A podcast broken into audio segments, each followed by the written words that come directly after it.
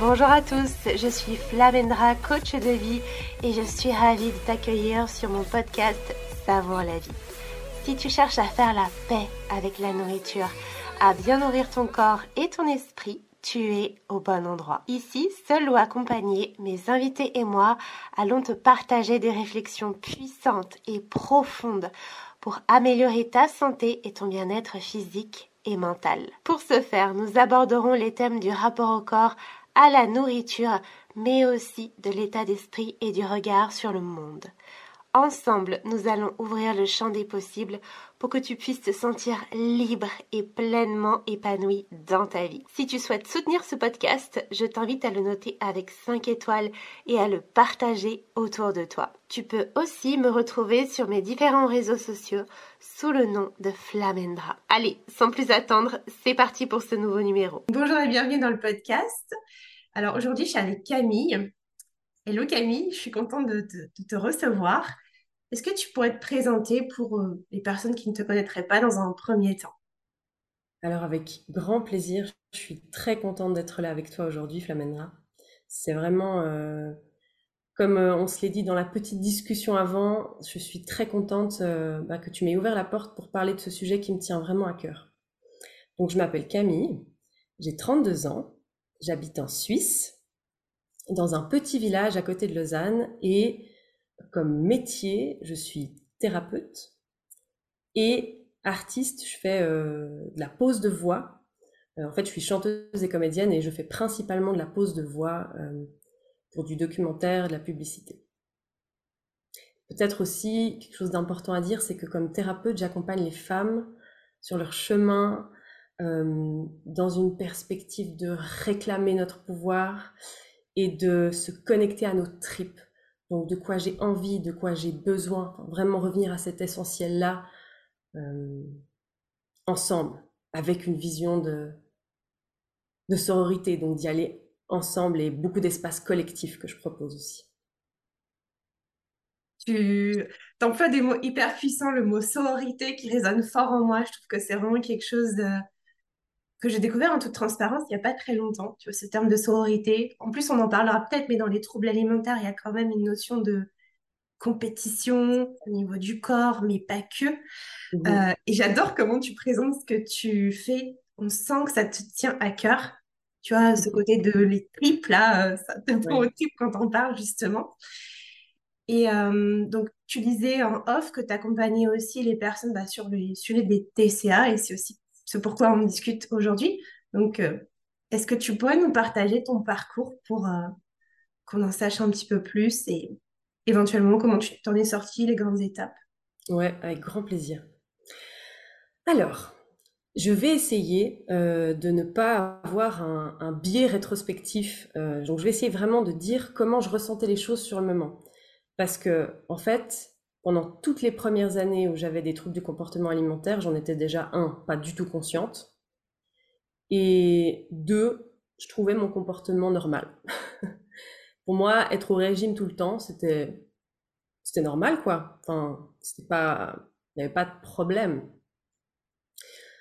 Donc voilà, ça a commencé quand j'avais 13 ans. Quand j'avais 13 ans, euh, j'ai commencé à faire une thérapie où mes parents avaient, pour mon plus grand bonheur, trouvé un thérapeute qui potentiellement pouvait m'aider à ne plus avoir d'allergie aux animaux. Donc, euh, nécessaire de revenir en arrière, quand j'avais 8 ans, euh, ben, on a découvert que j'étais allergique aux chats, aux chiens, aux chevaux, et j'ai dû donner mes chats, enfin donner les chats euh, qui vivaient à la maison. Et ça a été un deuil vraiment horrible pour moi. Euh, ce truc-là, c'était, affreux.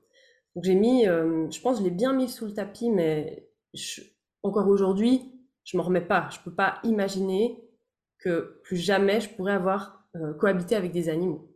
Voilà.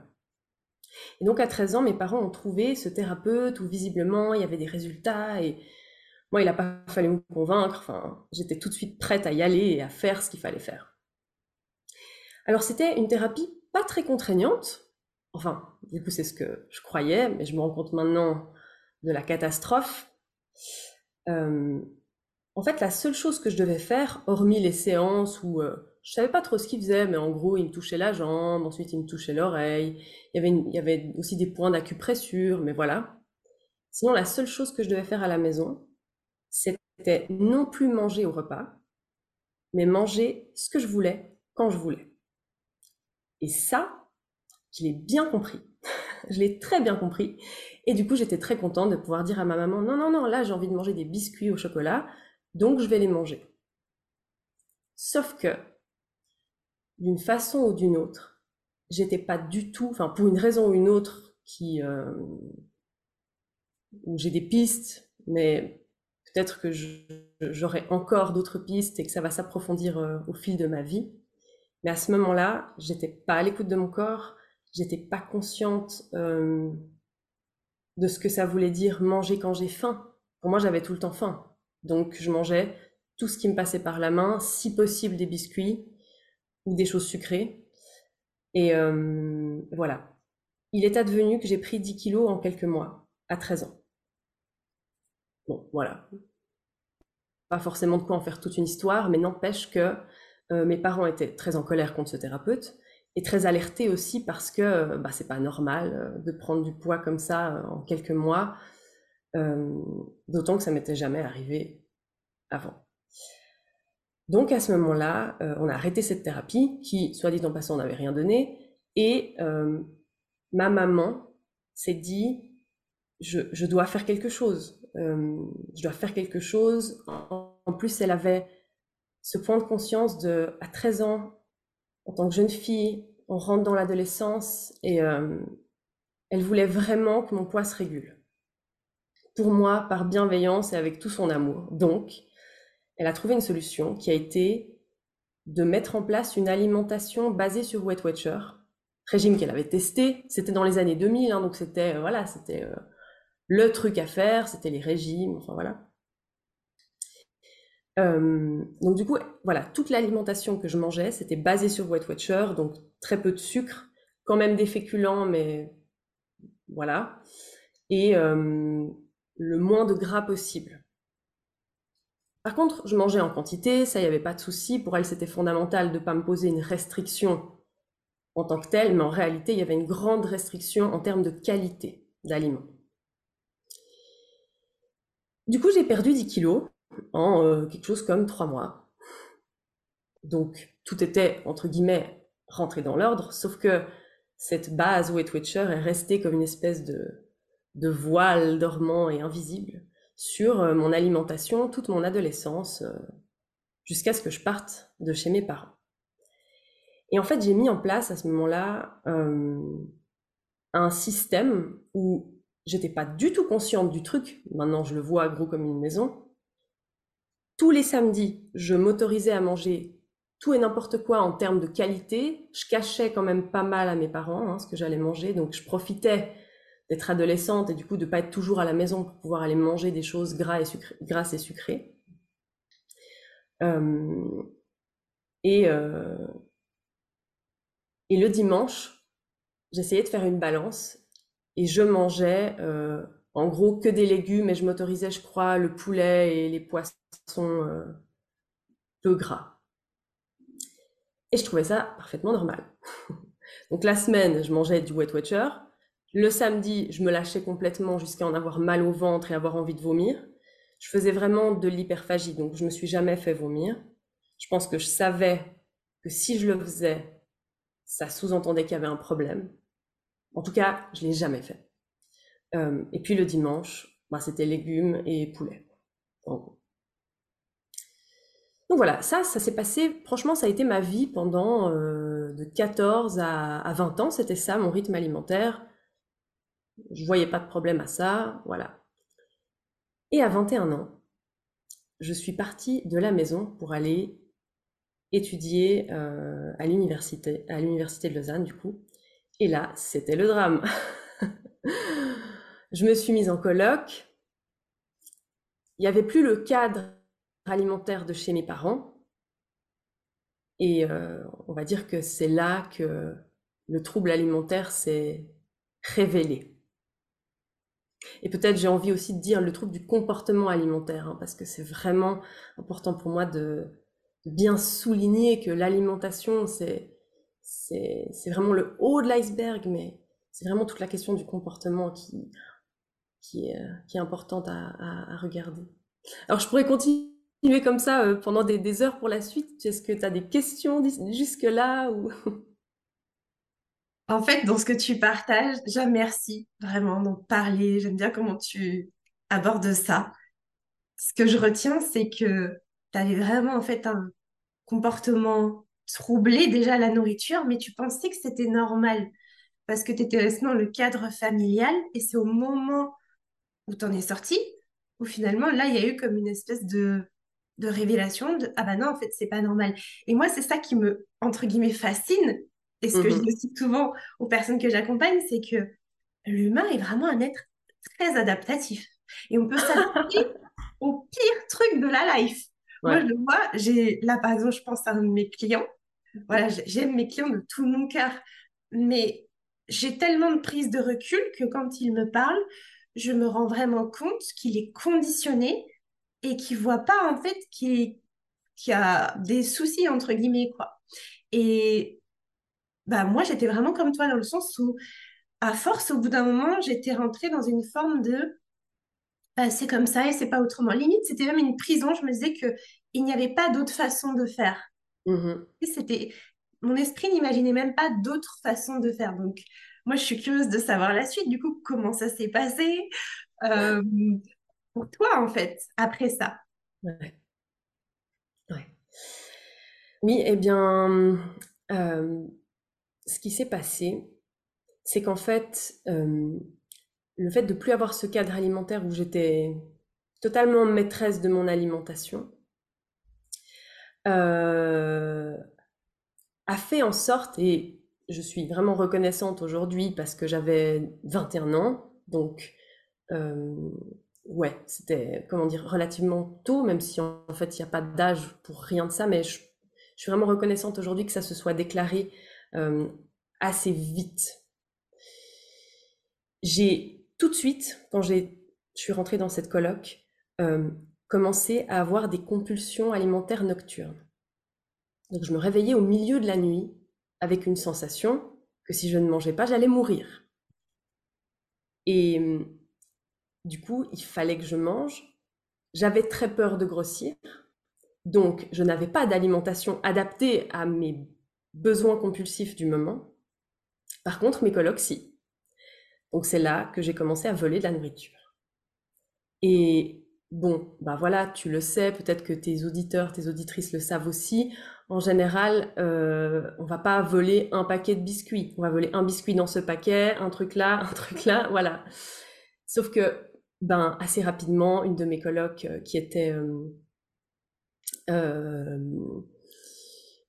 comment dire, très rigoureuse, est venue en me disant écoute, c'est pas un problème si t'en prends une fois, mais là ça va pas du tout. Enfin, qu'est-ce qui te prend? Et moi, en fait, j'étais à ce moment-là, j'étais totalement dans le tabou,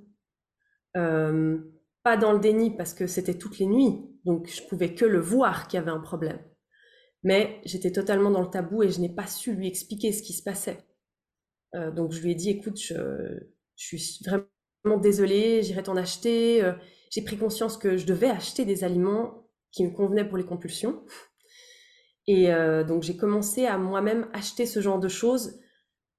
Euh, et en même temps, je ne pouvais pas le supporter. Donc je demandais à mes collègues qu'on partage et qu'on mette dans le même récipient, comme pour essayer de trouver des solutions et que ça soit pas trop visible pour moi-même, en fait, qui, qui perdait complètement pied vis-à-vis -vis de ça.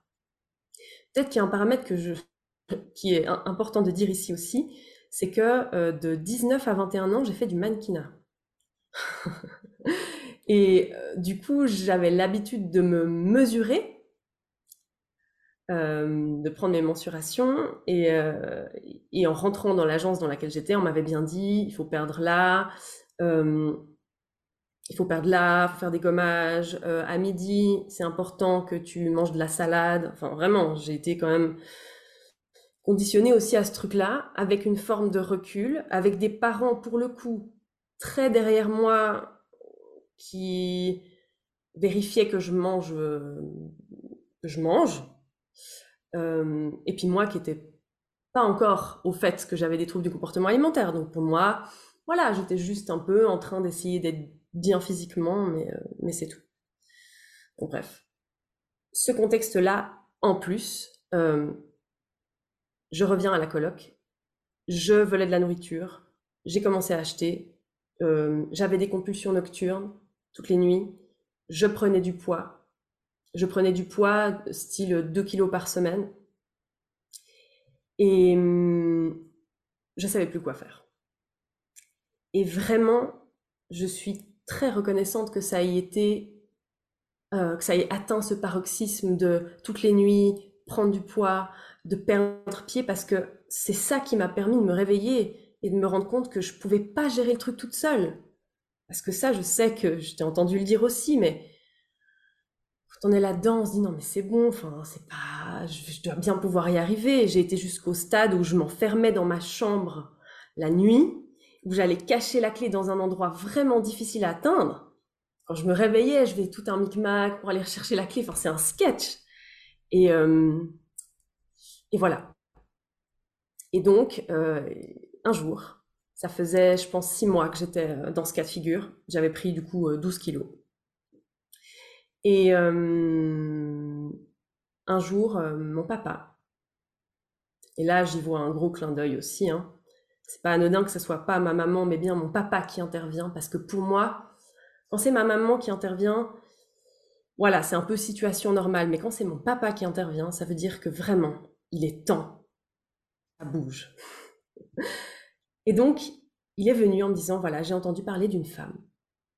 Du coup, j'ai envie de la nommer sur ce podcast parce que vraiment, ça a été la fée qui m'a, permis de sortir, cette, de cet enfer et de cet enfermement, euh, qui s'appelle donc Flavia Zumbar.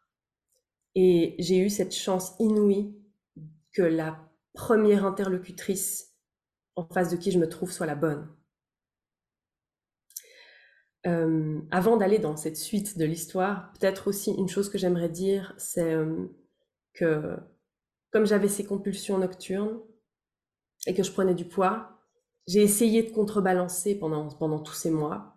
Donc je mangeais que des légumes le lendemain euh, et je faisais du sport à outrance. Donc d'abord 4 jours par semaine, puis 5, puis 6, je me laissais un jour de pause en me disant que peut-être il fallait que je récupère. Mais enfin voilà, donc on en était là dans, dans euh, ma façon de, de, gérer cette situation.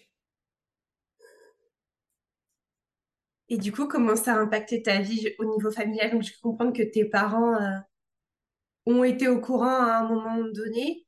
Euh, et même dans, je sais pas si tu as envie de partager ton niveau relationnel, tes colocs, ouais. tout ça, quoi. Comment ça, ça a impacté? Ouais. Alors, j'ai, j'ai, une communication extrêmement euh, fluide et récurrente avec ma maman. Donc, ma maman a très vite été mise au courant et euh, je lui ai dit, euh, parle-en à papa aussi. C'était vraiment important pour moi que mes parents soient au courant que ça allait pas.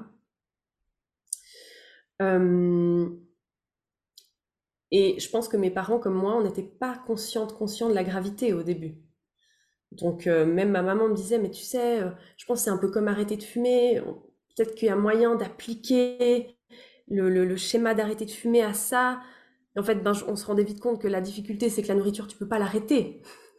Il y a, mais, enfin, c'est, c'est pas une bonne idée en tout cas. Donc, euh, donc voilà, ça c'était vis-à-vis de mes parents. Vis-à-vis de mes colocs, eh, elles n'étaient pas au courant, elles comprenaient pas trop ce qui se passait, mais euh, voilà, en gros, elles étaient d'accord de partager la nourriture du moment que j'achetais. Et euh, c'est passé un peu comme ça. Il faut dire que c'était pour moi la première année d'université, donc tout était nouveau. C'était un grand chamboulement, un, nouveau rythme d'apprentissage. Euh, alors là, je sais qu'il y a des différences entre les pays francophones. Hein, c'est pas tout à fait le même système, mais en tout cas en Suisse, en rentrant à l'université, le, rythme d'apprentissage, ça n'a, rien à voir. Euh, ça demande quand même beaucoup plus. Et, euh, et, voilà, à cette époque-là, je faisais aussi du théâtre à fond. Donc, euh, il y avait, il y avait vraiment tout un, tout était nouveau. Et je pense que cette espèce de brouhaha, ou même euh, mes groupes d'amis, tout était nouveau, a fait que personne voyait trop. Personne n'était trop, c'était pas très visible en fait ce qui était en train de se passer. Euh, j'ai eu à ce moment-là une relation amoureuse qui a duré deux ans. Et alors pour le coup, j'étais vraiment, encore une fois, chanceuse et bien entourée parce que c'était, enfin c'est quelqu'un qui, qui a toujours été très soutenant et qui me trouvait très belle, même plus belle avec 12 kilos de plus. Enfin, voilà, donc à ce niveau-là, vraiment, j'ai, je, suis très reconnaissante parce que lui, il était. Euh, alors, il voyait pas du tout non plus hein, la gravité. ça lui passait à des kilomètres, il comprenait pas trop ce qui se passait. Mais par contre, euh, lui, il me trouvait belle. Enfin, voilà. De problème à ce niveau-là. Et euh, peut-être, ce qui me vient, c'est qu'il y a eu une fois une amie qui m'a dit j'ai une question à te poser. Elle est indiscrète, mais est-ce que je peux te la poser? Je lui ai dit oui. Elle m'a dit, je, vois, enfin, il me semble que tu as pris du poids. Et ça, en fait, ça a été magnifique parce qu'elle m'a posé cette question quand j'avais commencé euh, l'accompagnement avec Flavia. Donc, je commençais gentiment à, à ouvrir la boîte de Pandore et à voir tout ce qu'il y avait dedans. Et ça m'a permis de commencer à péter les tabous. J'ai pu lui dire. Et cette amie, en face de moi m'a dit En fait, ce que tu es en train de décrire, c'est ce que je vis. Je savais même pas. Je savais même pas que c'était pas normal. Euh, euh, donc, elle m'a dit bah, Merci d'en parler. Euh, est-ce que je peux avoir le contact de cette femme? Et du coup, voilà, ça a été pour moi une révélation de me rendre compte à quel point il y avait un tabou. Bon, c'était il y a dix ans en arrière. Hein, il y avait un tabou monstrueux sur ça. Et à quel point c'était nécessaire de dire. Et euh, je suis curieuse de savoir, tu parles de Flavia, donc déjà merci de partager euh, son nom. On sent hein, que c'est une femme qui a beaucoup compté pour toi et c'est beau, vraiment ce genre de connexion et que tu aies pu la croiser. Mais moi je dis toujours, c'est mon côté philosophique, les gens, les bouquins qui sont sur ton chemin ne sont jamais là par hasard, ils sont toujours là, souvent au bon moment, au bon endroit. Parfois c'est juste que tu les vois pas et ils sont là, puis ils reviennent, et puis, tu sais, la vie, elle fait en sorte que ça se, que ça se présente à toi. Euh, ma question, c'est qu'est-ce qui t'a fait passer du coup du mode de c'est pas si grave, parce qu'il y a beaucoup ça, hein, vraiment, ce côté de t'as l'impression que c'est normal, ou tu, tu minimises, tu te dis non, mais c'est pas si grave, ou bon, bah en fait, j'ai pas le choix, ouais, bah je, vais, je peux vivre ça toute ma vie, c'est pas si horrible. Ah, en fait, si c'est grave, putain, et il faut vraiment que je sorte de ça, que je me fasse aider et qu'une autre vie est possible. Tout à fait. Écoute, j'ai l'impression qu'en fait, déjà, ça a été fulgurant ce moment où j'ai emménagé en coloc et j'ai commencé à avoir ces compulsions nocturnes. Donc, tu as ce truc-là qui débarque. Au début, tu minimises. au début, j'ai minimisé, je vais parler en jeu. et assez vite, quand j'ai tenté de réfréner la compulsion, j'avais envie de mourir. Et ça, pour moi, je me suis dit, c'est quand même vraiment pas normal. Mais il y avait ce brouhaha d'être dans un environnement nouveau, avec toute cette nouveauté qui a fait que je pouvais mettre ça de côté. Et en fait, c'est véritablement quand j'ai tout tenté toute seule, quand j'ai tenté de m'enfermer dans ma chambre, quand j'ai tenté de lire un bouquin pour arrêter de fumer et d'appliquer les machins, que je me suis dit, j'y arrive pas. Toutes les nuits, quand j'essaye de me réfréner, j'ai peur de mourir. C'est plus possible. Et à ce moment-là, j'ai dit à mes parents, il faut qu'on j'ai besoin de trouver une solution. Mes parents étaient déjà sur le feu en train de se dire, il faut trouver une solution. Et mon papa me l'a amené sur un plateau d'argent. Et c'est là que j'ai rencontré Flavia. Est-ce que je vais là-dedans? Oui, avec grand plaisir. Je pense que, enfin, moi, j'ai hâte d'en savoir plus. Donc, je suis sûre que les personnes qui écouteront le podcast voudront évidemment savoir. En fait, euh, moi, ce que j'aimerais savoir, c'est finalement, oui, comment ça s'est passé euh, Qu'est-ce qui a fait que tu as ressenti que c'était la bonne personne euh, Quelle clé, quelle prise de conscience, quelle transformation, en fait, ça t'a, ça t'a apporté Ouais. Alors, déjà, ce qui m'a frappé à la première séance avec Flavia, non, allez, je vais dire un autre truc parce que quand même, c'est important. La première chose qui m'a frappé quand je l'ai vue, c'est son corps. Parce que j'étais dans ce... À ce moment-là, je suis arrivée vers elle en lui disant euh, je dois mincir. Je, je veux mincir, je dois mincir. En tout cas, je ne peux plus grossir. Il faut que je perde du poids là maintenant. C'est plus possible. Et j'étais à ce moment-là totalement dans l'illusion que c'est pour ça que j'étais là. C'était pour maigrir. Et donc la première chose que j'ai vue, c'est son corps. Donc une femme, déjà, bon, Flavia, si tu nous écoutes, sublime, une femme sublime, et une femme très mince. Donc là, déjà, je me suis dit, ok, j'ai envie de lui faire confiance. Puis en fait, très vite, dans la séance, dans cette première séance, elle m'a expliqué qu'on n'allait pas parler de nourriture. En tout cas, pas à la première séance, ni à la deuxième, ni à la troisième. Et, et qu'en fait, on allait parler de moi. Et vraiment, je, tombais des nues. Je j'étais déboussolée. En même temps, je me suis dit, c'est incroyable parce que je sens que c'est le bon endroit. Peut-être un élément important à savoir, c'est que ça faisait à 18 ans, j'ai découvert le développement personnel, la méditation, et vraiment, toutes mes lectures, à part les lectures euh, universitaires, c'était ça. Et je faisais pas que des lectures, donc je pratiquais la méditation, tout ça. Donc elle, elle venait m'amener du développement personnel sous les yeux. Et j'ai trouvé ça incroyable. Donc ce que je me rappelle, c'est qu'une des premières questions qu'elle m'a posées, c'est si ta vie pouvait être idéale, elle serait comment? C'est quoi le but ultime? Et en fait, vraiment, j'hallucinais qu'on parte là-dedans. Et ce qui en est ressorti, c'est que la chose que je désirais le plus pour ma vie à ce moment-là, c'était d'être libre. Alors, on est allé dans, ok, à quel moment tu te sens libre? C'est quoi que tu as besoin dans ta vie pour te sentir libre? Et euh, donc voilà, on est parti là-dessus. Et puis, ça a été un voyage qui a duré euh, six mois d'accompagnement avec elle 6-7 mois, peut-être 8 mois. Je crois que j'ai dû y aller 8 fois, un truc comme ça. Et, euh, et où en fait on a, on a surtout parlé de développement personnel. On a aussi parlé de pourquoi je mange quand je mange. Est-ce qu'il y a des émotions? Est-ce qu'il y a du contrôle? Est-ce qu'il y a hum, de la faim physique? Il y a différencier tout ça. Et, euh, c'est ça qui m'a permis, et je pense que peut-être ça c'est le gros changement qui s'est opéré à ce moment-là, c'est que j'étais dans un mode opératoire de contrôle avec un objectif, ou plutôt des objectifs, et en fait des contraintes, un espèce de chemin de contraintes pour arriver à mes objectifs. Donc le plaisir n'existait plus, il fallait juste que j'atteigne l'excellence dans les buts que j'avais dans ma vie. Donc ça a été ce chemin de retourner la machine, retourner la vapeur pour pouvoir arriver à un endroit où ce que je fais, c'est des choses qui me plaisent. Je fais pas les choses pour arriver à une illusion d'un but euh, pour être excellente dans ça, ça, ça. Et euh, voilà, ça, ça a été vraiment le, gros turning point euh, dans l'accompagnement avec Flavia. Et ouais, voilà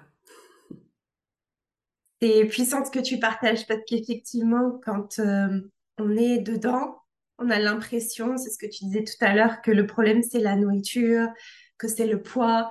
Et merci pour ta transparence quand tu dis que tu es venu en fait parce que tu voulais juste mincir et que la première chose que tu as vue c'est son corps et tu t'es dit ah elle est mince. Ok, je te fais confiance. Et si elle avait eu un corps plus charnu, est-ce que tu lui aurais fait confiance? Tu vois, ça c'est aussi une question intéressante parce que c'est vrai que quand on est dans les troubles alimentaires, il y a vraiment ce prisme du corps. On juge tout vis-à-vis du corps. On a l'impression que les gens nous jugent vis-à-vis de notre corps, qui regarde mhm. que ça, mais parce que nous-mêmes, c'est ce qu'on fait. En tout cas, moi, je me souviens, c'était comme ça que je voyais les gens au travers du prisme de leur corps. Aujourd'hui, euh, plus du tout, tu vois. C'est peut-être même le dernier truc que je vois. Enfin, je le vois bien évidemment, mais ça se présente à mes yeux, mais c'est plus comme avant. Mhm. Donc, merci pour ça et merci de partager qu'en fait, le travail, bah, il réside dans te reconnecter à toi. C'est ce que tu disais au début du podcast, se reconnecter à ses tripes. Enfin, maintenant, ça fait sens. Je pense que on va y venir, mais tout ce que tu as vécu t'a amené à là où tu es aujourd'hui et pourquoi tu fais ce que tu fais aujourd'hui. C'est ça. En tout cas, moi, c'est mon cheminement aussi. Et je me rends compte que c'est le cheminement de beaucoup qui vivent ça. C'est Mhm. se découvrir et de plus agir en mode. Tu sais, moi, j'appelle ça la to-do list géante. Avec le... ouais, c'est vraiment ça. Tu te réveilles et tu as une to-do list, genre, je dois faire ça, ça, ça, ça, ça, et tant que j'ai pas fait ça, ça, ça, ça, ça, je peux pas manger ou je peux pas me poser. Ouais. Et aujourd'hui, ça me paraît complètement what the fuck. Je me dis, mais comment on peut vivre ça, en fait, euh, toute sa vie? Et pourtant, bah, ça a été ton quotidien, c'est peut-être le quotidien des gens qui nous écoutent, ça a été le mien. Ouais. Et c'est beau les questions qu'elle t'a posées. Vraiment, c'est... Et c'est pas des questions qu'on se pose. Je me dis, on devrait tellement nous les poser, tu sais, à l'école ou, je sais pas, dans l'éducation Mhm. parentale. euh, On devrait apprendre ça aussi aux parents. Enfin bon. Et, et, et, et c'est puissant. Et du coup, qu'est-ce que t'as, hum, qu'est-ce que ça t'a permis de découvrir? Parce que je pense que ça t'a vraiment chamboulé, en tout cas, quand je t'entends en parler. C'était sûrement une grande découverte malgré tout ce cheminement de dev perso que tu avais fait. Totalement. Totalement, oui. Euh, D'ailleurs, c'était juste la suite logique, en fait. euh, C'était la suite logique de ce cheminement de développement personnel. Et euh, en fait, c'est intéressant parce que la phase où les choses commençaient à rentrer dans l'ordre, c'est-à-dire que j'avais moins de compulsions, que euh, quand j'avais des compulsions, je pouvais les accueillir en étant peut-être, ok, ben, alors là, j'ai besoin de réconfort à ce moment-là, donc ok, on va aller manger ça ensemble et d'être plus en détresse en fait, quand il y avait cette sensation de vite, vite, vite. Je, pouvais l'accompagner, euh, ou euh, ben voilà, mon poids était stable et que je sentais physiquement que quelque chose était vraiment en train de s'apaiser. Voilà, pour le dire, euh, pour dire ce qui va rejoindre tout ça. Euh, cette phase-là, pour moi, elle est floue. C'est comme si, en fait, la transformation s'était opérée sans, sans que je sois, euh, comment dire, comme c'est ce fameux truc où tu vas chez le médecin, t'as mal, mais quand t'as plus mal, t'oublies que t'avais mal avant. Et donc en fait, ça c'est fait, et c'est comme si, ouais, ça s'est fluidifié tout seul et avec légèreté. Et le chemin que j'étais en train de faire, c'était du coup de revenir à mais qu'est-ce que j'ai envie, moi? Qu'est-ce qui me fait plaisir? Qu'est-ce qui me fait du bien? De quoi j'ai besoin dans ma vie? Et ça, ça a permis par exemple que j'arrête les cours de théâtre et que je fasse plutôt de la musique, par exemple. J'ai, pas remis le pied dans le monde du mannequinat parce que je me suis rendu compte qu'en fait, euh, j'avais plus à y perdre qu'à y gagner. J'ai continué à ouvrir des portes, euh, on va dire, dans les sphères de développement spirituel. Mais vraiment, surtout, ça a ouvert cette porte fondamentale à ma reconnexion à mon corps. Et à partir de là, peut-être une, deux années plus tard, j'ai commencé à me poser des questions sur euh, ma gestion de mes émotions. Dans, le sens où, ben voilà, je peux pleurer, rire la seconde d'après, enfin voilà, je suis très... euh, et puis, euh, je pense que c'est vraiment cette reconnexion à mon corps qui, m'a permis de, d'être au bon endroit pour mon corps. Et un truc qui me revient, c'est que j'ai fait de la danse énormément, mon enfance, mon adolescence, et puis j'ai arrêté au début de l'uni. Et j'ai recommencé la danse, ça aussi. Euh, une fois que j'avais commencé à tisser ce rapport à mon corps qui est plus dans la connexion vraiment à mes ressentis, j'ai recommencé la danse et ça, ça a été, euh, ça, ça a vraiment ouvert sur quelque chose de fondamental qui est de ramener du mouvement dans mon corps, mais pas n'importe comment. Un mouvement qui m'amène énormément d'énergie. Ça ne ça m'a pas demandé d'effort d'y aller quand j'allais à la danse. C'était vraiment, euh, ah, ça me fait du bien. Et ça, avant, le sport à outrance, c'était que du sport où je devais vraiment euh, me, me faire violence. Alors qu'aller à la danse, c'était juste un plaisir et un bien-être. Ça me parle, moi qui fais de la danse aussi aujourd'hui, depuis pas très longtemps, hein, mais effectivement, euh, il y a ce Mm. côté de faire les choses pour le plaisir, pour le fun, pour la joie. Et je dis souvent, tu sais, y aller en mode curiosité, comme quand t'es enfant, tu sais, tu découvres le monde, t'es Ouais. pas là à te dire, il faut que je fasse ça, ça, ça pour avoir tel résultat, ou parce qu'on m'a dit de faire ça, ou parce qu'on m'a éduqué comme ça, ou parce que la société dit qu'il faut faire ça, et du coup, bah, Mhm. je fais ça, ou parce que les parents... Non, juste... Mais c'est difficile, enfin, souvent c'est difficile quand t'as été conditionné de revenir à soi et de se poser ce genre de questions au départ. Ouais. Euh, et donc, si je comprends bien, toi, ton cheminement s'est fait sur six huit mois. Euh, est-ce qu'il y a eu que cet accompagnement? Est-ce qu'il y a eu d'autres choses qui t'ont permis de d'avancer sur ce sujet? Ouais. Euh, ben, je dirais que c'est ce fameux truc que tu disais avant où j'étais prête. J'étais prête à voir les choses et à les entendre. Je faisais énormément de lectures et de pratiques pour moi, de développement personnel et spirituel, et je pense qu'en fait, du moment qu'elle m'aidait à pointer du doigt les fonctionnements, j'avais les outils. Et donc, du coup, euh, ça, ça c'est fait. Une chose que j'ai pas dite avant, qui me semble fondamentale aussi, c'est que pendant ces huit mois, il y a eu vraiment cette transformation où j'ai recommencé à mettre de l'huile dans mes plats, où j'ai recommencé à manger plus de sucre, euh, et où en fait, ben, je pouvais que constater que je perdais du poids, alors que je mangeais exactement ce que j'avais envie. Et que Là, je pense que je, je me permets parce que je pense qu'il faut Ouais, que tu le vas-y. pour les gens. tu sais. De l'huile et tu perds du poids. Genre, écoutez bien parce que là, c'est important ce Écoutez vient bien, de dire. totalement, vraiment. Et ça, c'est quelque chose que j'ai conservé. Ça fait euh, ouais, 10 ans maintenant et je mets de l'huile partout. J'adore ça, j'adore le chocolat, enfin vraiment.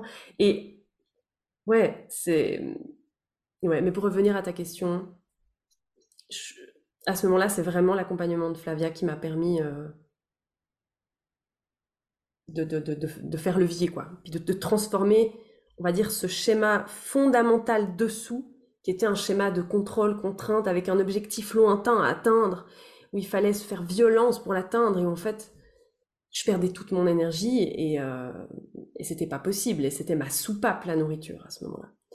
Et euh, où j'ai pu renverser cette vapeur, et un peu comme par magie, bah, petit à petit, euh, le, flot de la vie s'est le flot s'est remis en place, j'ai envie de dire. Et, la, et j'étais plus en souffrance euh, vis-à-vis de ça. Par contre, j'avais l'impulsion de plus en parler autour de moi. Et ça m'a ouvert la porte aussi à, au fait que j'avais envie de comprendre pourquoi est-ce que j'avais vécu ça. Et comme je faisais des études euh, euh, avec une, une mineure en sciences sociales, j'ai décidé à ce moment-là de faire un, un, master. En France, on dit ça aussi? Oui. Master, ouais. De faire un master en sciences sociales spécifiquement pour travailler sur la pression sociale sur la, norme, l'idéal corporel euh, spécifiquement pour les femmes. Et euh, vraiment, je voulais comprendre les ressorts sociétaux de cette pression-là. Euh, que j'avais ressenti ben, dès, on le voit, vraiment petite.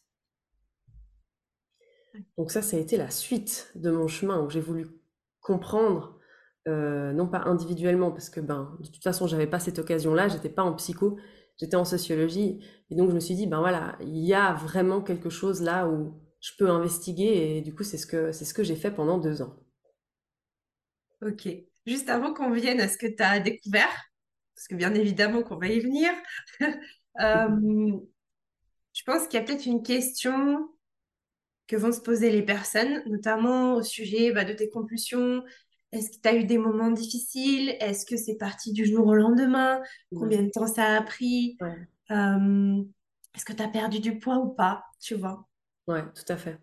Alors, euh, je dirais que peut-être ce qui, ce qui a été une chose que Flavia, que Flavia m'a dit, qui m'a vraiment aidée, c'est qu'elle m'a dit, tu sais, je comprends que là maintenant, tu as envie de perdre du poids.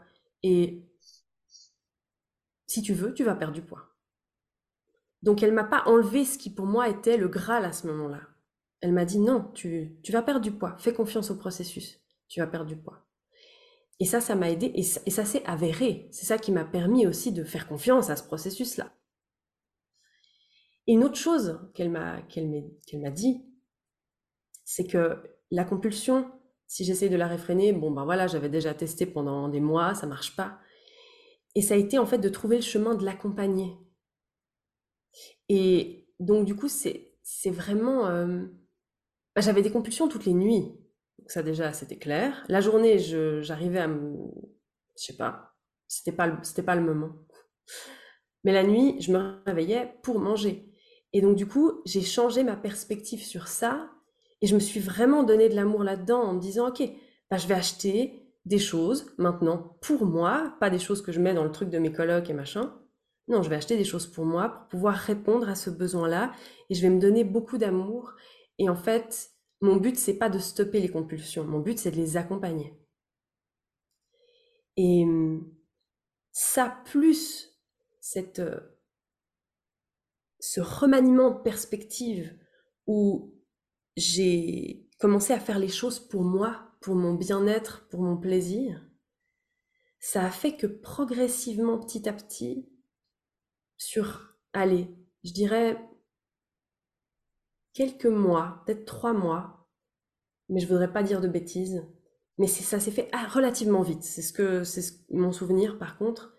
Eh ben les compulsions euh, étaient beaucoup plus petites. Donc je mangeais toutes les nuits, mais je pouvais manger euh, une branche de chocolat et après j'étais là, bon en fait c'est bon.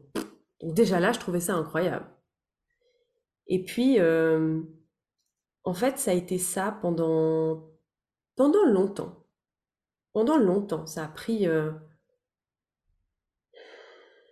je sais pas, peut-être pendant une année où je me réveillais la nuit, je mangeais un petit truc, c'était plus vraiment une compulsion. C'était juste rassurant. Je mangeais, voilà, ce qui me donnait envie, puis j'allais me coucher. Jusqu'au jour où, une nuit, je me suis pas réveillée. Ça, je pense que c'était un an après. Quelque chose comme ça. Alors là, j'ai halluciné, hein, déjà. Puis je me suis dit, waouh, c'est fou. Bon, bah voilà, bah, je vais continuer à observer. Puis en fait, de fil en aiguille, euh, et de fil en aiguille, j'ai bah, il y a des nuits où je me réveillais, des nuits où je me réveillais pas. en fait, c'était même plus un problème, c'était pas une question, ça se faisait comme ça. Et quand je me réveillais, c'était plus de l'ordre de la compulsion, c'était juste, encore une fois, une forme de ressource sécurisante. Et hum, j'ai vraiment remarqué que plus je me sentais en sécurité, plus je pouvais me réveiller, aller aux toilettes, même ne pas manger. En fait, c'était bon. Et ce phénomène de sécurité, c'est vraiment fini de s'installer avec mon conjoint actuel où c'est devenu vraiment. Bon, ça fait dix ans, hein, mais je me réveille pratiquement jamais. Puis ça m'arrive de me réveiller puis d'aller manger un morceau de chocolat et c'est pas un problème. Merci pour ton honnêteté par rapport au temps que ça prend et surtout par rapport euh, à la perspective parce que, en tout cas, selon moi, c'est pas tant euh, que tu fais. Alors, bien évidemment que si, c'est sûr que quand tu manges beaucoup, bah après, c'est pas évident physiquement et mentalement, mais c'est surtout, comme tu l'as dit, la perspective, la perception que tu en as. Parce que oui, euh, manger, euh, je sais pas, du chocolat euh, tard le soir, bah ça, c'est OK, dans le sens. Ça dépend de quel sens tu lui donnes et comment tu le vois et quel impact ça a sur toi et sur ta vie. Et bien évidemment, bah, là, tout ce que tu partages, c'est la résultante d'un notre travail sur toi, c'est pas venu d'un seul coup. Euh, je pense qu'il y a eu plein de moments où ça a été complexe aussi.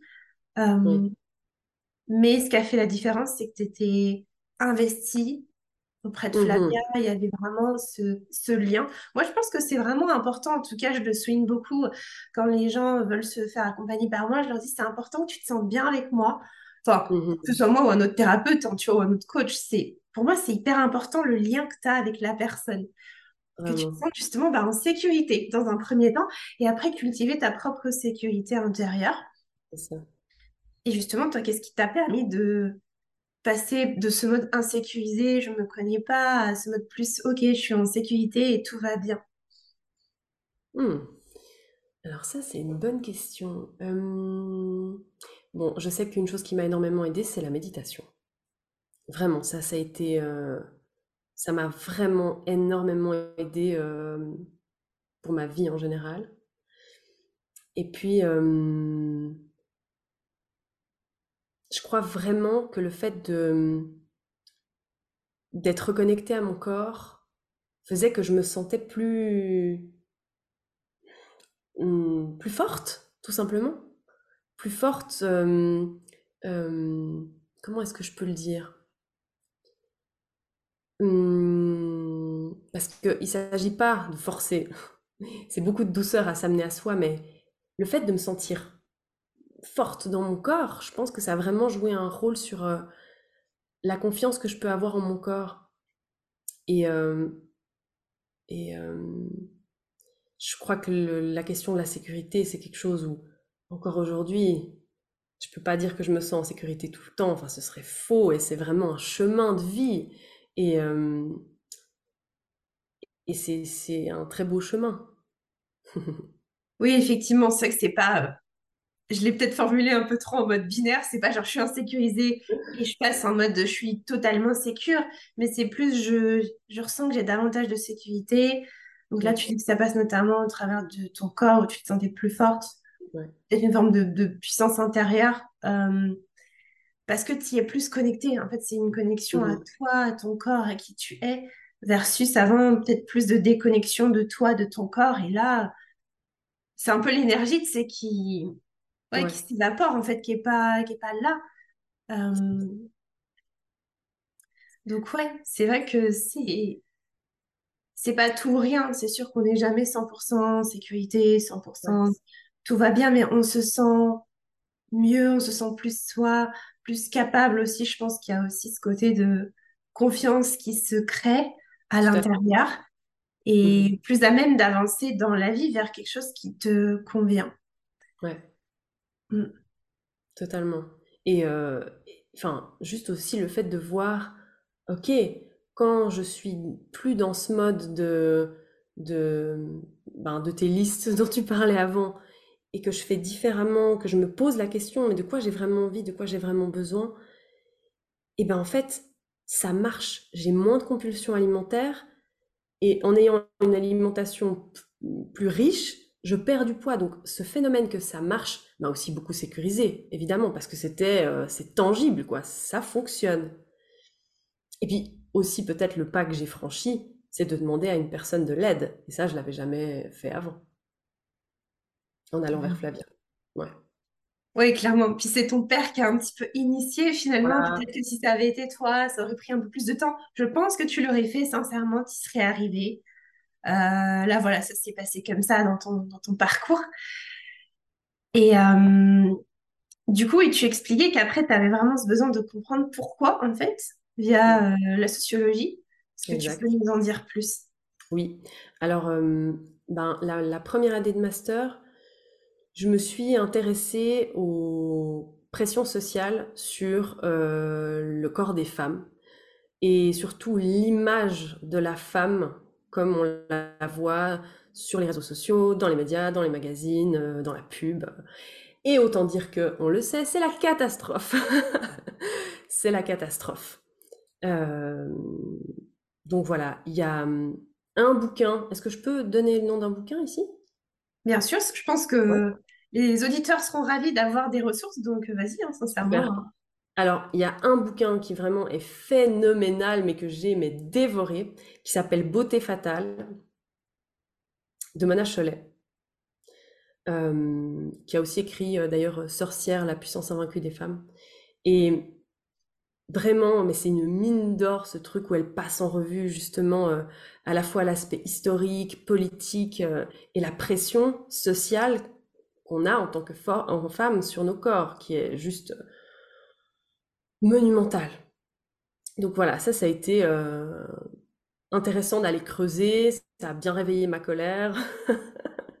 voilà, donc j'étais prête pour ma deuxième année, où là, euh, j'ai eu la chance inouïe euh, de faire un stage d'observation dans un hôpital et où j'ai observé le fonctionnement d'un centre de prise en charge pour l'obésité euh, dans un hôpital et où mon travail, c'était de voir dans quelle mesure le discours du personnel soignant était cohérent envers les patientes et patients euh, atteintes et atteints d'obésité.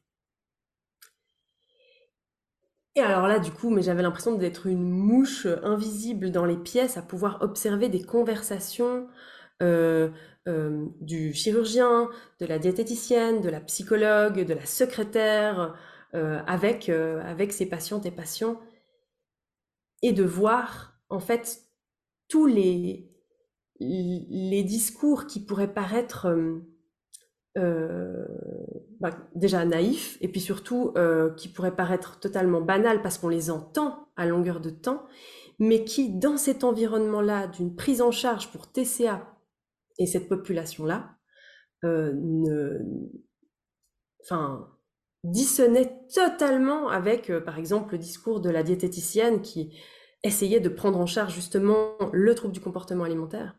Et c'était vraiment absolument fascinant de se rendre compte que même dans ce milieu-là, on est totalement empreinte et emprunt de représentation sociale et de euh, euh, tu devrais, euh, tu veux vraiment manger autant, ah mais tu devrais peut-être attendre telle heure avant de manger. pour moi, c'est même difficile de me rappeler de ce genre de phrases, mais en fait, on les entend au quotidien. On les entend tout le temps. Ah, mais tu veux pas faire du sport régulièrement? Peut-être que ça pourrait t'aider. voilà, plein de représentations comme ça qui, qui même dans un endroit euh, comme celui-là, existent. Et ça, ça a été vraiment euh, fascinant à, observer et à mettre en lumière. Alors, c'est fascinant, mais c'est aussi très inquiétant. Moi, ça me scie, en fait, quand tu dis ça. Parce que je me dis, mais putain, Enfin voilà, je me dis qu'est-ce que qu'est-ce que c'est que ce truc? Alors bon, je sais pas, c'était il y a quelques années, hein, si je comprends bien, mais en vrai, je pense que c'est toujours le cas aujourd'hui. Il y a moyen. effectivement, bah moi je le vois en tout cas avec les personnes que j'accompagne, peut-être que toi aussi, elles ont vont voir des diététiciens, même des gens spécialisés dans les TCA des fois. Et donc je dis ah bah super, trop bien, génial. Et quand ils m'expliquent leur approche, mmh tu as mes yeux qui font comme ça. Quoi. Genre, euh, là, je... pourtant, je suis pas quelqu'un qui. Euh, mais ça me sort par les trous de nez parce que j'ai vécu ça. Donc, évidemment, ça me touche et je me dis, mais non, tu... la personne, elle n'est pas guérie des troubles alimentaires si elle a ce genre de discours. Tu vois. Euh, j'en ai un sur des réseaux que je suis. J'ai déjà eu hmm. des personnes qui sont allées voir. Il y en a pas beaucoup, hein, mais par exemple, je pense à un, un coach qui est sur les réseaux. Voilà, j'ai rien contre ces personnes-là, mais quand j'entends l'approche, je me dis non, il y a un problème en fait. Tu ne peux pas guérir si tu as ce discours-là. Et comme toi, je pense que je le vois dans le discours que les gens ont. On voit ce genre de conditionnement maintenant qu'on a pris du recul. Et comme toi, j'ai parfois du mal à me rappeler de tous ces trucs parce qu'il faut savoir qu'aujourd'hui, je ne regarde pas la télé.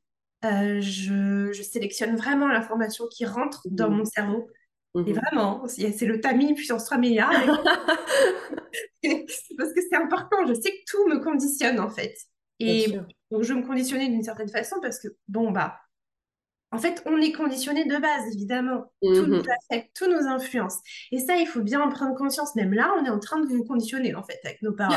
c'est ça. Non, mais c'est vrai. On, on vous programme à penser différemment, à ouvrir votre champ des possibles. Mais du coup, oui, parfois j'ai du mal et c'est quand mes clients me disent des trucs, je dis Ah ouais, c'est vrai, je me disais ça. Mmh ouais, c'est vrai, je pensais comme ça. Aujourd'hui, c'est plus du tout ça. Et ça me paraît même euh, bizarre, tu vois, quand tu dis Bah non, il n'est pas l'heure de manger. Bah, pourquoi il serait pas l'heure En fait, dans ma tête, je me dis Bah pourquoi Tu vois, est-ce que nos ancêtres, ils disaient euh, hum, Non, il n'est pas l'heure là. et, euh, tu vois, c'est vraiment des trucs sociétaux. On pense qu'il faut faire comme ça, on pense qu'on fait bien.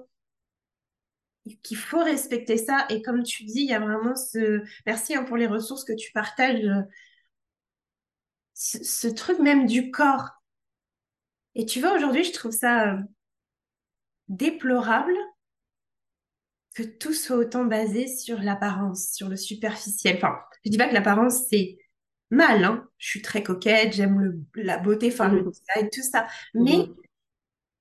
que tellement de choses soient basées là-dessus, tu sais, qu'on juge quelqu'un là-dessus, que hum, on, on veuille prendre soin de son physique, ok, mais à quel prix? Au prix parfois de sa santé mentale Ouais. et même de sa santé corporelle, parce qu'on se rend pas compte, mais dans un trouble alimentaire, ça a des effets très néfastes sur le corps. Mais truc de dingue, et on se rend pas compte. Mhm. Et je me dis, c'est... Ouais, et si au lieu d'avoir un body goal, on avait un mind goal, tu sais, vraiment. Mhm. Aujourd'hui, c'est plus ça, je préfère travailler, enfin les deux, parce que mon corps est important, mais comme tu dis, ça apportait beaucoup de douceur C'est ça. et sortir de ce truc de il faut que ton corps soit comme ça. Donc, euh, ouais, C'est vraiment, enfin, pour moi, aujourd'hui, ça va vraiment être le ressenti. Comment je me sens dans mon corps. Il y a des jours où je me sens mais super bien, il y a des jours où je me sens moins bien. Quand je me sens moins bien, je vais me demander, ok, de quoi j'ai besoin? De quoi j'ai besoin? Qu'est-ce que j'ai pas entendu? Qu'est-ce que j'ai pas pris le temps d'écouter? Mais c'est clair que c'est plus du tout, euh, c'est plus du tout la, la même chose. C'est ouais, clair. ça c'est euh, le truc le plus puissant que je dis tout le temps, c'est le ressenti qui compte. Mais quand on est déconnecté au départ, euh, bon, C'est ça. tu, tu sais pas trop ce que c'est. Tu te dis, ouais, ok, elle est mignonne, elle, mais je comprends pas en fait. C'est quoi ce Ouais, truc? tout Et c'est tout un cheminement que de s'y reconnecter quand euh, on en a été déconnecté pendant longtemps. C'est comme se sortir des injonctions sociétales. Quand on est englué dedans, Ouais. si on n'a pas un regard extérieur pour nous aider à voir les choses d'une autre façon, d'où d'où Flavia, d'où d'autres coachs, d'autres thérapeutes, d'où toi, d'où moi, enfin peu importe, qui sont là pour aussi bah, prendre ce recul. Tu vois, c'est en prenant du recul qu'on observe les choses différemment. Mhm. Moi, je dis souvent, par exemple, euh, tu sais, là, où- avant, on pensait que la Terre, elle était plate. Mhm, On mhm. pensait que c'était le soleil qui se levait, qui se couchait et tout. On en était persuadés parce que Ouais. c'était ce qu'on voyait. Mais Ouais. regarde, c'est sûr, c'est lui qui se lève et qui se couche. Ouais, sauf que quand on a pris du recul, ah non, putain, en fait, euh, la Terre, elle est ronde, dingue. Ah ouais, en fait, non, c'est le... Non, non, c'est la Terre qui tourne autour du soleil. Waouh! Et donc, en fait, c'est vraiment comprendre que tout est une question de perception Ouais. et que on peut tout transformer pour mieux vivre. Et justement, co- comment toi, tu l'as vécu, ce truc de... Après, on reviendra peut-être sur le... les injonctions, tout ça, parce que c'est intéressant. Euh, de passer ouais, de ce mode où tu pensais que c'était que comme ça, tu sais, bah, ce truc de la to-do list à Mhm. waouh, en fait, ça peut être fluide, ça peut être. Voilà, comment tu t'es sentie en fait ouais, Ça a été quoi la Mhm. différence pour toi? Alors, j'ai, c'est marrant, j'ai une personne qui représentait très bien pour moi l'archétype de la liberté en tête quand j'étais dans cette coloc. Euh, quand j'étais dans cette coloc, j'avais une coloc canadienne. Et en fait, elle vraiment, elle vivait au jour le jour, elle faisait ce qu'elle avait envie de faire. Et moi, je trouvais ça fascinant. Je me disais, mais en fait, euh, elle n'est pas en train de se demander si elle a fait tant de sport, elle n'est pas en train de se demander si elle a mangé hum, assez de légumes ou enfin non, elle pense pas à ça. Elle se demande qu'est-ce que j'ai envie de faire, je le fais. Qu'est-ce que j'ai envie de manger, je le mange. Et en plus, pendant cette année-là, elle perdait du poids. Je me disais, c'est dingue, je veux être elle. et, euh, et en fait, ce que ça a changé, c'est vraiment que je suis passée d'être totalement dans ma tête à prévoir les choses que je veux faire dans cette perspective d'objectif, à être véritablement en train de me demander de quoi j'ai envie, de quoi j'ai besoin, et puis de le faire, de le manger, de le vivre. Et pour moi, ça a tout changé dans la mesure où j'ai récupéré mon choix. Et cette, euh, cette reconnexion à mon corps, ça allait de pair avec revenir à mes émotions, revenir à mes ressentis, hein, tu l'as dit avant, euh, et revenir à... Enfin, peut-être même changé totalement de trajectoire. Je me demande, peut-être que ça m'a changé la trajectoire de ma vie, dans la mesure où, bon, j'étais prête, mais euh, où euh, tout était d'un coup euh, remanié, où il n'y avait plus d'intérêt d'avoir un objectif lointain. C'était pas comme ça que ça marche, et j'étais en train de le comprendre. Et donc je me suis sentie libre, véritablement. Mon objectif de départ, ce que j'ai posé à Flavia le premier jour, j'ai pu le toucher. Et c'est beau. et c'est possible. Et c'est beau, c'est un beau cheminement. Ouais, c'est possible, c'est beau. Et, et, justement, oui, comment ça a transformé ta vie? Parce qu'effectivement, euh, aujourd'hui, tu as deux activités. Est-ce que ça mhm. a joué un rôle dans le développement de ces activités? Totalement. Totalement. Euh, alors, peut-être la, la, pièce manquante, c'est que à la fin donc de mon master, j'ai dû rendre un travail de master et j'ai décidé euh, de m'intéresser à la euh, hum, promotion pour la santé.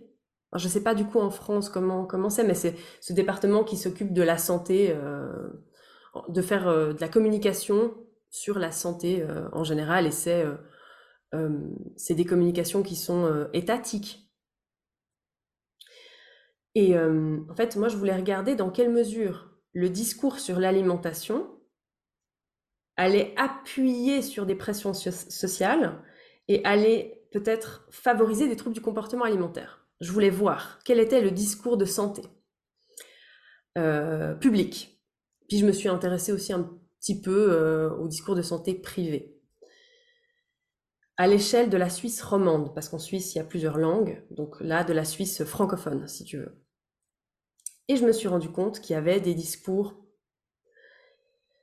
et des images qui allaient vraiment favoriser des troubles du comportement alimentaire, alors que c'était des discours euh, qui se voulaient euh, amener de la santé à la population.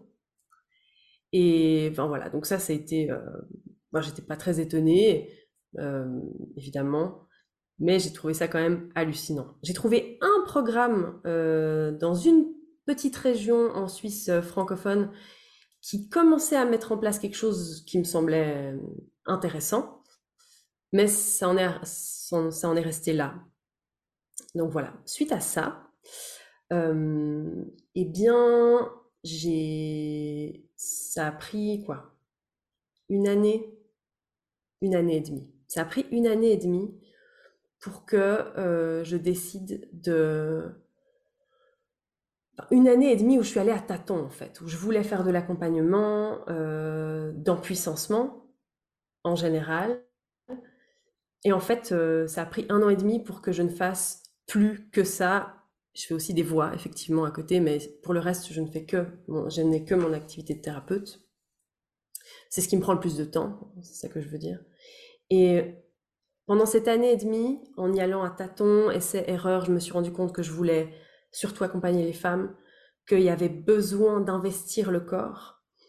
Euh, je me suis rendu compte que j'avais besoin d'amener la nudité aussi dans certains de mes espaces sécuritaires pour justement venir se décloisonner de tous les tabous et de toutes les injonctions, de toutes les pressions sociales qu'on a sur nos corps, sur à quoi ils devraient ressembler.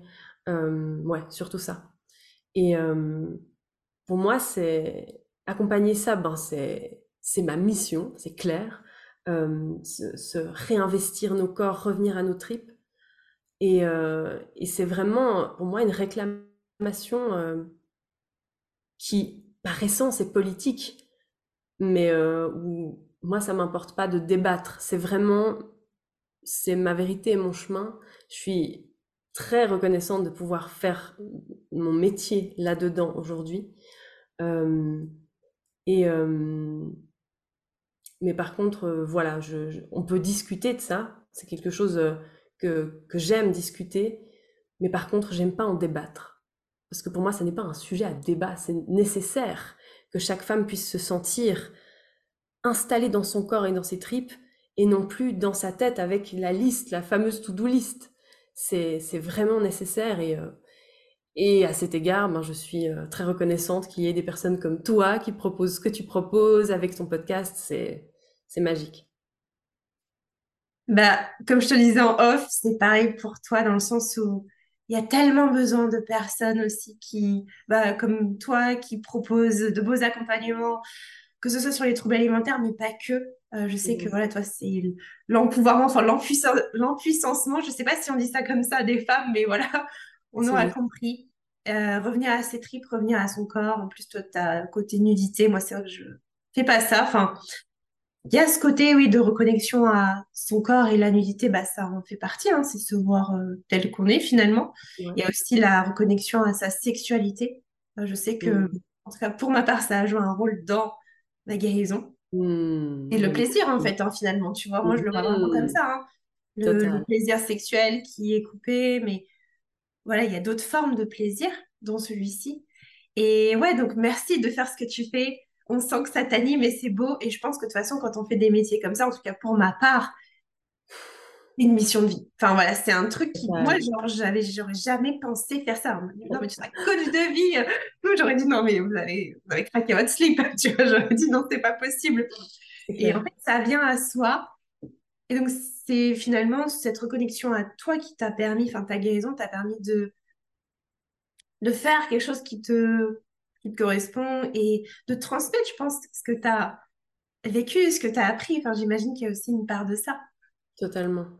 C'est vraiment ça, c'est vraiment cet aspect de transmission. Je, comme tu l'as dit avant, j'ai l'impression que beaucoup de, coachs, de thérapeutes ont des passés avec euh, plein d'expériences et que c'est le fruit de ça qui, ben, qui nous et qui leur ont donné envie de pouvoir transmettre.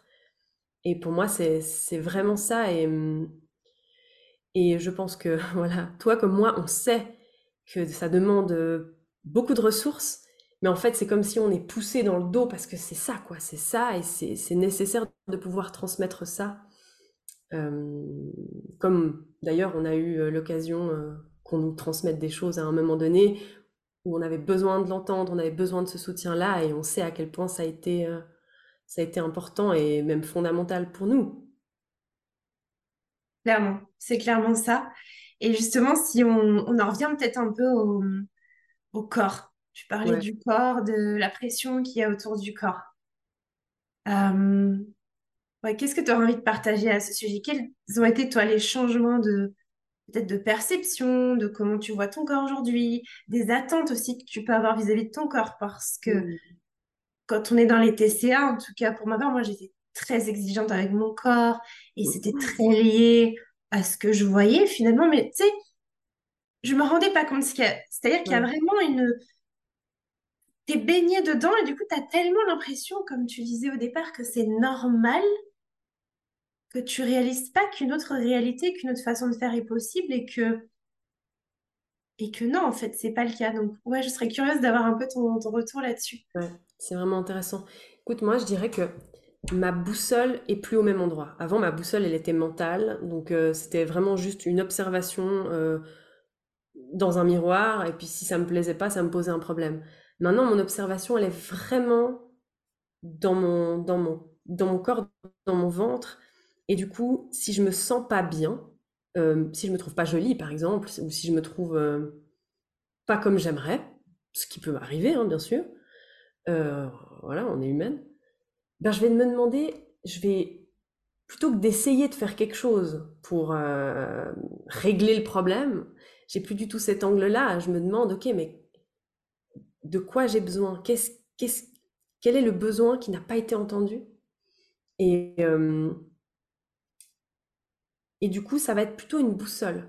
Donc quand je me sens bien physiquement, euh, que je me sens jolie, euh, en général, comme toi, je suis coquette, j'aime bien euh, me parer, c'est quelque chose que qui me plaît, donc je vais le faire avec plaisir.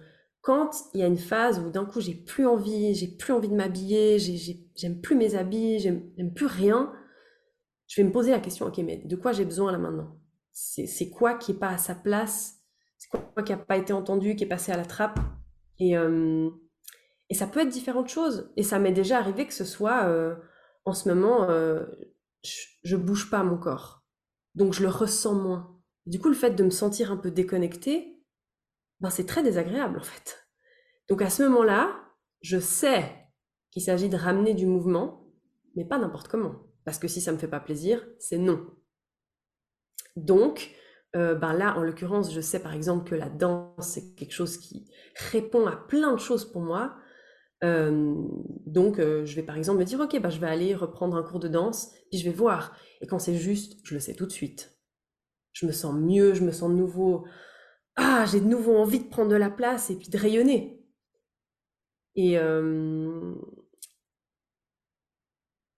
ouais, je dirais, je dirais ça.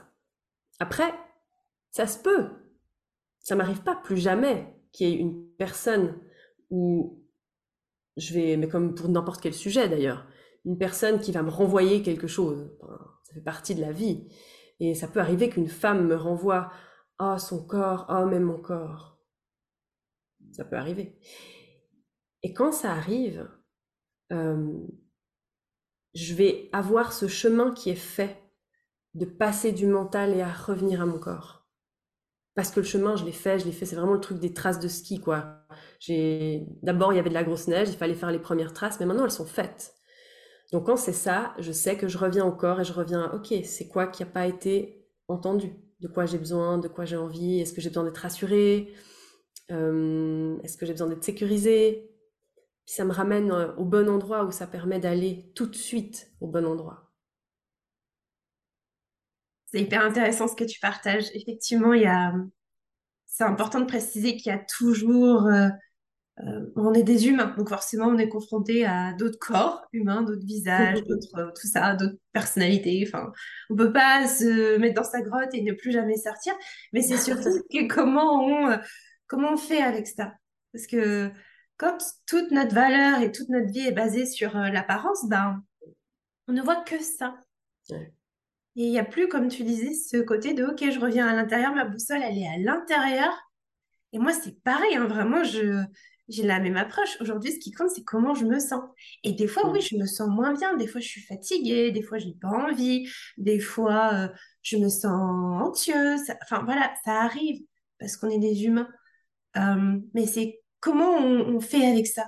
Et pas en mode de perfection, il faut que tout soit en mode encéphalogramme plat, que je résolve le problème. C'est pas un problème, c'est des fluctuations humaines. Mm.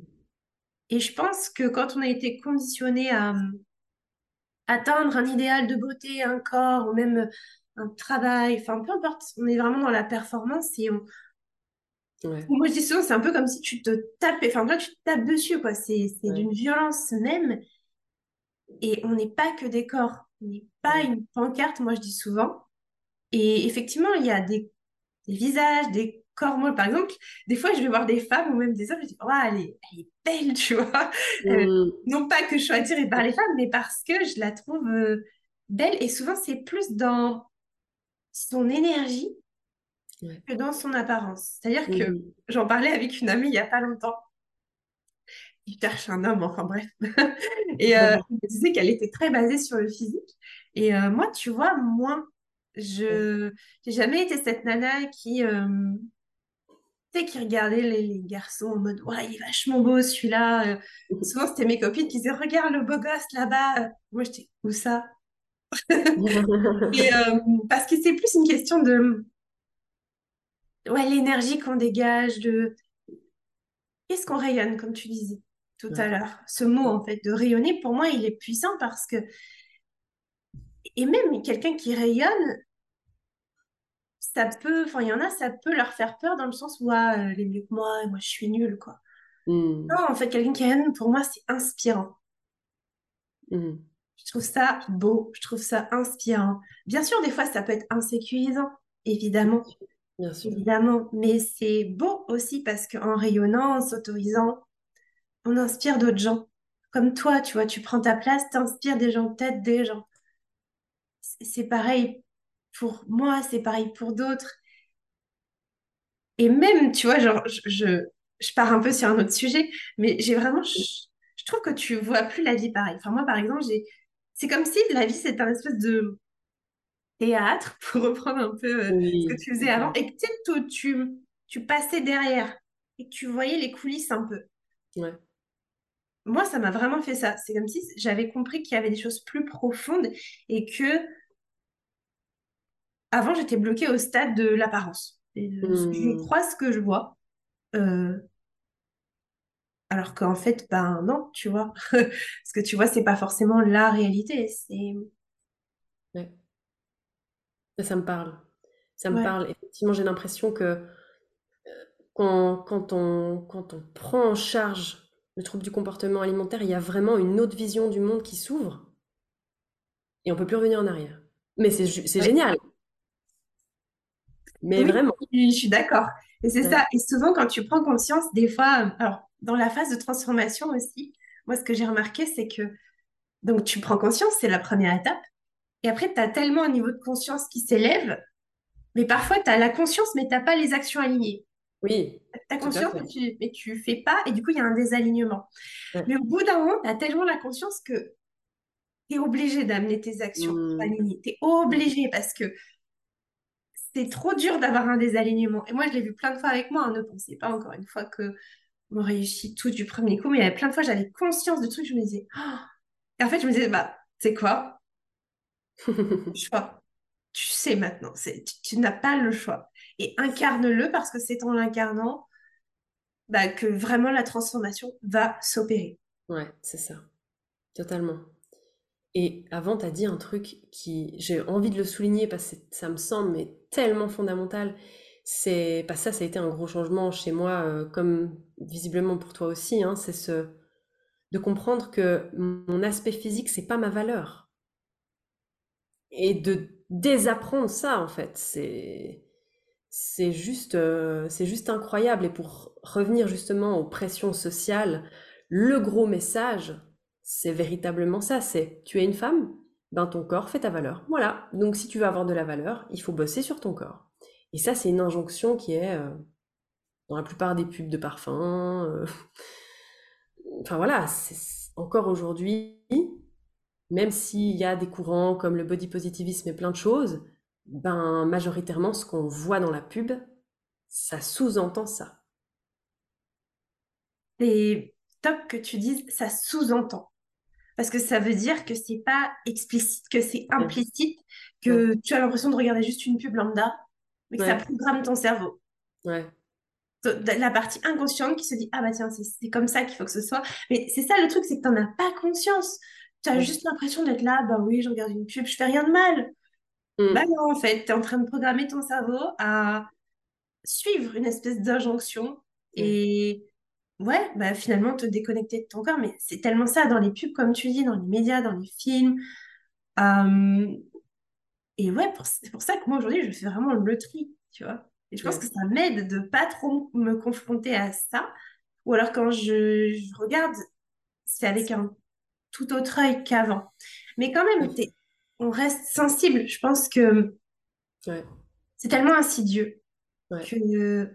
Et, et je pense qu'en vrai, même, je pense que je suis encore conditionnée, on est encore conditionné, tu vois, enfin, je sais pas comment je m'habille, machin. Évidemment que c'est du Bien sûr, conditionnement. bien sûr. Mais par contre, ouais, la valeur, c'est pas dans le corps, dans l'apparence. Mais tout est fait pour nous faire croire que si. Pour autant, il y a quand même des inconvénients, tu vois, à, à ça. Dans le sens où souvent on pense que si on est belle, que si on respecte ça, tout ira bien. C'est, Aïe, on sera, on sera parfaite, tout ira bien, on sera aimé et tout. Et je sais plus, j'en parlais avec je ne sais plus qui, parce que j'en parle pas mal. Euh, mais en même temps, tu as des inconvénients parce que en répondant à ça, tu encourages aussi un peu cette idée, tu vois, le fait de toi aussi te conformer, euh, ne pas en sortir, ça fait que perpétuer le truc. mm, Et au-delà de ça, il y a ce côté de, euh, je vais, franchement, là, je vais parler de ma propre expérience, mais euh, tu sais pas si les gens sont là pour toi ou pour ton apparence. Tu sais, c'est un peu comme euh, mm, les personnes qui sont riches. Elles savent pas si la personne, elle mhm, est vraiment intéressée par elle ou par leur richesse ou par leur mhm, popularité ou par... euh, Et en fait, il y a un peu ce truc de, ben, ça reste de surface. Donc souvent aussi, quand tu te conformes à ces injonctions, potentiellement, pas toujours, mais tu peux attirer des gens qui sont là que pour la surface de qui tu es. Oui, Alors ça c'est sûr. Surtout si tu penses que c'est ça ta valeur. Exactement. Exactement. Ah ouais, c'est clair. C'est clair.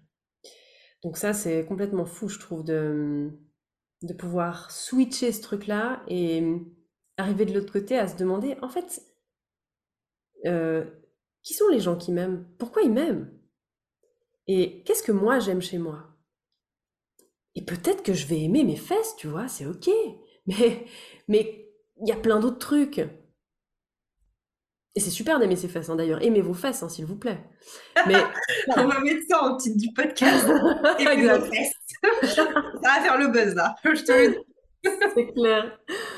Non, mais voilà, c'est il y a, il y a tellement de choses et euh, en fait, je, je trouve que quand c'est plus à un stade de souffrance, ben c'est génial de pouvoir vraiment s'apprécier et, et et même, tu vois, ça m'arrive d'accompagner une personne, par exemple, qui me dit, euh, enfin une femme, puisque j'accompagne quand même pre- presque que des femmes, qui va me dire, euh, moi j'ai vraiment envie d'avoir un ventre comme ça. Du moment que je vois que tout est en place dans, euh, ok, elle est connectée à son corps, elle est connectée à son plaisir, elle sait quand elle a faim, physiquement, elle sait quand elle a envie de manger, elle sait pourquoi, elle, a bien pris conscience de tous les mécanismes. Elle peut se dire, ah bah je vais faire un jeu, je vais jouer à un jeu, je vais aller au fitness, puis j'aimerais avoir des super abdos. Ok, bah vas-y. Mais ça, c'est pas possible quand il y a un trouble du comportement alimentaire. C'est contre-productif, ça ne marche pas. Par contre, quand la personne est à la fin de son processus et qu'elle se fait un kiff, elle a le droit de se faire ce kiff-là. Elle peut s'en faire un autre, elle peut s'en faire un autre, elle peut se faire quelque chose par rapport à, aller euh, en vacances. Mais on n'est plus dans une souffrance, on est dans autre chose, on est dans un jeu qui est un jeu comme un autre. Il n'y a plus cette échelle de ça c'est le top. Non, ça c'est un jeu, puis tu peux jouer à un autre jeu qui est juste à côté si tu veux. Il y a vraiment cette notion de choix pour moi qui est fondamentale dans ce chemin euh, de, de revenir à ses tripes. C'est vraiment euh, récupérer le choix. Parce qu'en général, la souffrance, elle est un endroit où on n'a même plus le choix, on ne sait plus comment faire différemment. On est dans un pattern où il n'y a pas d'autre solution. Et hum, ouais, je trouve que quand on arrive à ce stade où on peut récupérer le choix de se dire je vais là ou là, mais c'est comme j'ai envie. Il n'y a rien d'autre et personne d'autre qui va me dire où j'ai envie d'aller. C'est qu'on est euh, au bout de ce chemin-là. Qu'on a ouvert cette porte et qu'on est sorti de cette souffrance. ouais, je suis fan de ce que tu dis. euh, sortir de je subis et de passer à je choisis. C'est Je ça. choisis ma vie, je suis créatrice de ma vie, créateur de ma vie. Euh, je m'accompagne dans ce processus. Et euh, il y a aussi une notion que tu as partagée que j'aime énormément, c'est cette notion du jeu, de, Mhm. d'enlever l'enjeu pour se reconnecter au jeu, Ouais. Voir la vie comme un jeu.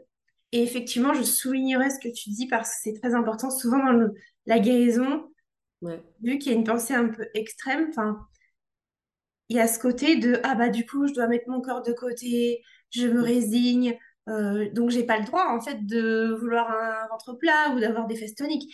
Et non, vous avez le droit, mais il y a un process. Et c'est pas aller trop vite parce que moi je le vois avec mes clients, c'est non non mais je veux hacker le game, je veux aller vite. Ouais, ouais. Sauf que plus tu veux prendre un raccourci, écoutez ça bien, plus vous voulez prendre des raccourcis et aller vite, et moins vous irez vite. Ouais. Parce que la vie a un rythme, comme dans la nature, il y a des Mhm. rythmes, et ça, on l'a oublié avec notre société moderne. Nous, on veut tout, on voit, on, on veut tout contrôler, nous, les humains, et on fait de la merde, désolé de, de- de le dire. Pour le moment, c'est pas top. Enfin, sur certains points, si, mais globalement, il y a encore des améliorations. Et en fait, c'est vraiment se dire qu'il y a un rythme et que c'est laisser- c'est au lieu que ce soit obsessionnel, c'est laisser de côté, mais y revenir après. Et comme tu l'as dit, quand tout est OK, quand on a conscience des mécanismes, qu'on se comprend, qu'on est connecté à soi, qu'on on connaît ses valeurs, qu'on connaît son corps, qu'on est bien, bien sûr qu'on peut se donner euh, des, même des, je dirais même des objectifs, tu vois, de de vie, de, à la rigueur de corps, mais c'est plus dans la même optique, c'est dans une optique de Et puis c'est fait avec bienveillance. Mhm. C'est fait avec douceur, c'est fait avec amour. C'est pas je vais me torturer et me faire du mal pour y arriver absolument. Si j'y arrive pas, c'est pas grave. Mais et c'est plus dans cette optique de prendre soin de soi aussi, je Totalement. trouve. Ouais, totalement. C'est léger. Ouais, Plus un truc grave qui doit vite arriver, vite, vite, vite. Non, c'est voilà, c'est un, c'est un jeu. Comme tu as dit, hein, sortir de l'enjeu pour arriver au jeu, c'est ça. exactement. Ouais, Mhm. j'aime bien cette phrase. Je trouve qu'elle elle est cool. Elle permet de dédramatiser en fait. Ouais, c'est ça. Il y a beaucoup de drames. Oh, mon ventre il est gonflé. Oh, j'ai pris euh, un Mhm. kilo. Et alors, moi je dis souvent, est-ce qu'il y a un météore qui est en train de tomber sur la Terre? Non, ça va. Est-ce que demain tu, tu vas te réveiller? Bah oui. Donc Ouais, ça va aller, t'inquiète. T'as toujours ta maison au-dessus de ta tête, t'as un téléphone, t'as un ordi. Ça va, a- ça va en fait. C'est pas si horrible. Je sais que quand on est dedans, c'est difficile, hein, vraiment. on- Mais c'est justement parce qu'on se focus tellement là-dessus que ça prend une ampleur euh, de ouais, dingue. Ok. Je pense qu'on va doucement s'arrêter là, si t'es ok. Euh, merci en tout cas d'avoir partagé tout ce que tu as partagé, Camille. Euh, peut-être pour terminer, est-ce que tu aurais un, grand message que tu aurais envie de partager, quelque chose qui, résonne profondément en toi? Ouais. Bah, en fait, il y a un truc qui m'est venu et j'ai vraiment envie de le déposer ici. Euh, c'est que dans mon chemin, du coup, j'ai vraiment déconstruit la performance comme étant le but ultime. Euh, et l'excellence comme étant le but ultime. Et euh, en fait, euh, maintenant, j'apprivoise la performance, c'est-à-dire par exemple si je me donne un objectif à atteindre, comme quelque chose où justement il y a un rythme. Donc j'ai beaucoup aimé que tu dises ça, et où en fait si j'essaye de brûler les étapes, je vais me cramer. Et euh, peut-être mon, mot de la fin s'adresse aux personnes qui ont, qui sont largement en chemin et qui, euh, qui sont dans cette quête d'une bonne balance entre l'être et le faire, qui sont peut-être beaucoup revenus à l'être, mais qui, qui essayent de voir, ok, comment je peux rentrer dans le faire sans me cramer, puisque j'ai vu ce que ça donne quand je me crame. Et euh, où j'aurais envie de, de terminer avec ce que tu as déposé avant, c'est cette question de, du rythme, et en fait de, de faire confiance à son corps, et que si je suis vraiment à l'écoute de mon corps, je vais pouvoir suivre son rythme et, hum, et aller avec douceur, même à des endroits que je pourrais qualifier de performance. Mais dans la douceur et au rythme que mon corps, euh, au rythme auquel mon corps décide d'aller. C'est beau, j'aime bien ce beau message de fin. Je suis sûre que ça résonnera. Je suis sûre que ton parcours va résonner. Euh, merci vraiment du fond du cœur de partager tout ça parce que bah, ça va aider, c'est sûr. Donc, euh, moi, je suis toujours trop contente. Et euh, merci bah, d'avoir accepté euh, l'invitation. Justement, où est-ce qu'on peut te retrouver bah, si les personnes ont envie de, se faire accompagner par toi, d'en savoir plus sur toi? Dis-nous tout. Ouais. Alors du coup, mon compte Instagram s'appelle Guérison des femmes. Et puis mon nom, c'est Camille Viennet, V-I-E-2-N-E-T. Et mon site, c'est camilleviennet.ch parce que je suis en Suisse. Mais il y a des choses qu'on peut faire par Zoom, donc même j'ai des personnes qui sont euh, en France, euh, au Canada, donc euh, n'hésitez pas euh, à aller jeter un coup d'œil si vous avez envie sur mon site. Et du coup, merci beaucoup Flamendra. Vraiment, je suis, je suis très touchée, reconnaissante et honorée d'être là. Vraiment. Et merci pour ce que tu fais, pour toute l'énergie que tu déploies, euh, pour, pour casser le tabou et rendre visible euh, ces problématiques des TCA. C'est vraiment, euh, c'est vraiment précieux. Bah, merci, ça me touche. Et, euh, et ça compte, ça compte pour moi. De toute façon, je mettrai tous tes liens dans la barre de description, j'allais dire, de la vidéo. Mais oui, ce sera sur YouTube et en podcast. Enfin, vous retrouverez. Et puis, bah, en tout cas, moi, je suis sûre que ça va apporter de la valeur. C'est une certitude. On vous embrasse, on vous souhaite une bonne journée à tous. Et euh, moi, je vous dis à bientôt dans un nouvel épisode du podcast Savoir la vie.